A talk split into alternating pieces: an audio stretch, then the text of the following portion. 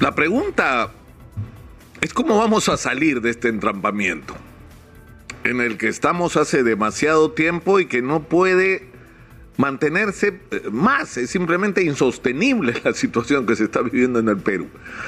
Entonces tenemos claramente, pero claramente dos caminos, porque no quedan otros.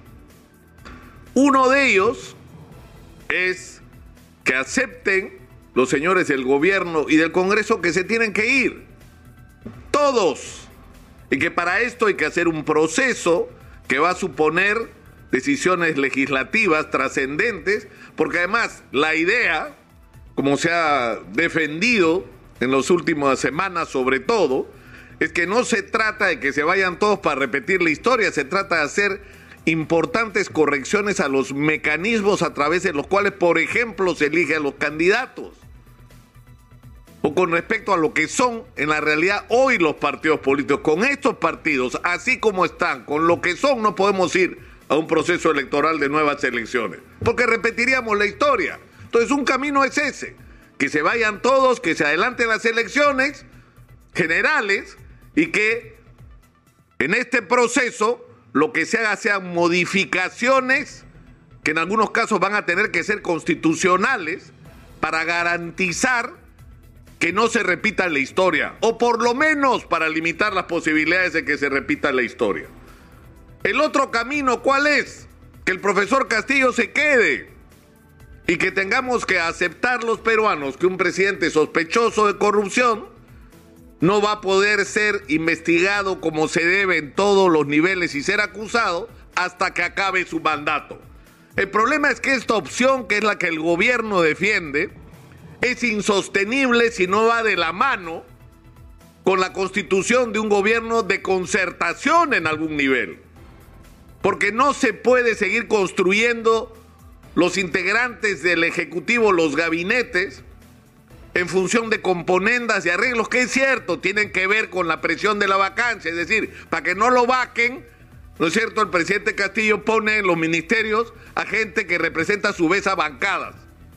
O sea, te cambio bancada por ministerio. Y de esa manera el presidente se mantiene en el gobierno. Eso es insostenible. Se necesita un gobierno no construido con esos criterios. Se necesita un gobierno construido bajo el criterio de cómo enfrentar, o sea, quiénes son los que están calificados y capacitados para enfrentar la crisis de inseguridad, la crisis económica. La... A ver, por favor, chequee otra vez todo, todo lo, de lo que hemos estado hablando durante también muchas semanas. Pero por el otro lado, que deje de un gobierno que deje de desaprovechar las oportunidades que tenemos al frente y promueva un gran movimiento de inversión hacia el Perú para poder extraer el mineral que está enterrado y que como hoy hemos dicho hasta el cansancio no nos sirve para nada enterrado, hay que sacarlo y ponerlo en valor y agregarle el mayor valor posible. Pero para eso se necesita otro tipo de composición en el gobierno. Pero es increíble, pero estamos atrapados en esta situación. Es decir, lo que debería ocurrir ahora es que se vayan todos, pero no quieren irse, porque no quieren irse, esa es la realidad. No quieren irse, porque si quisieran irse ya tendrían los votos hace rato. Es cierto que el artículo 117 de la Constitución impide que el presidente sea acusado por un delito que no sea el de traición a la patria, pero hoy el mecanismo de la vacancia, pues, existe. Y en una situación de crisis como la que estamos viviendo, los congresistas tendrían que comprender que la única manera de salir de esta situación es activar este mecanismo que lo que provocaría es evidentemente la salida de todos. Porque eso va a desencadenar una crisis que va a terminar en que se tienen que ir todos, pero no se quieren ir. Entonces lo que, lo que yo temo, sinceramente, es que toda esta historia termine en que el presidente Castillo se quede hasta el año 2026 y tengamos que aceptar una vez más, como ha ocurrido en el pasado, porque el Congreso no quiere asumir su responsabilidad, que tengamos que aceptar los peruanos mirando al techo hasta el 2026. Sí, tenemos un presidente seriamente involucrado en casos de corrupción, pero no podemos hacer nada porque la constitución del 93 nos lo impide. Es decir, eso es lo que los ciudadanos vamos a tener que aceptar. Eso es lo que yo me pregunto. Pero díganme ustedes, ¿cuál es la salida a esta situación? Si alguien la tiene, por favor, escríbanos al 940-800-800, al WhatsApp de Exitosa, y denos la respuesta. Denos la respuesta que corresponda a esta realidad dramática y en algunos momentos vergonzosa que estamos viviendo. Estamos atrapados. Estamos atrapados por una... Y hay que recordar cuál es el origen de esto. Hemos elegido en una segunda vuelta entre un presidente, un candidato que tenía 19% y otra que no llegaba a 12%. Es decir, el 30% de quienes habían participado en esas elecciones, pero si, si lo trasladamos a la población electoral representan incluso mucho menos. No son ni el 25% del total del universo electoral en el Perú. Es decir, hemos elegido entre dos minorías para conducir los destinos del país. Porque no tenemos partidos políticos que realmente representen a la gente por, en qué se por la razón de, de constatar en qué se han convertido los partidos políticos.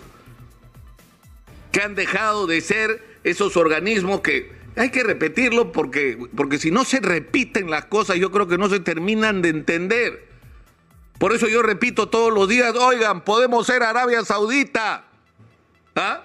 Eso que le acaban de ganar a Argentina. ¿No? Eso podemos ser nosotros. No en el fútbol, en la economía. Porque ellos son ricos porque tienen petróleo y nosotros vamos a ser muy ricos porque tenemos cobre, pero vamos a ser, si es que realizamos las tareas que tenemos al frente para que eso ocurra. Pero si dejamos pasar la oportunidad, si dejamos el mineral enterrado, estamos muertos. Porque no vamos a tener de dónde. No solamente convertirnos en un país del primer mundo, vamos a tener para resolver los problemas más elementales de nuestra sociedad. Pero así como hay que repetir esto, hay que repetir, para enfrentar esta tarea necesitamos una nueva clase dirigente en el Perú. Hay que pasarle el caterpillar a la inmensa mayoría de gente que se ha apropiado del hacer política en el Perú. De esa especie de casta que es la que controla municipios, gobiernos regionales y los partidos políticos y llenan el Congreso de gente impresentable. Hay que pasarles el caterpillar y cambiarlos por gente, en primer lugar, decente. Y gente que tenga sueños, ilusiones, proyectos para este país. Y no simplemente ambiciones y apetitos para llenarse los bolsillos en base a tener el manejo de los resortes del presupuesto de la República. Estamos atrapados, estamos atrapados. Y lamentablemente, una vez más, la decisión está en manos del Congreso de la República, que es un Congreso que no quiere hacer lo que no lo que tiene que hacer porque simple y llanamente no quieren irse. Así estamos en el Perú el día el día de hoy.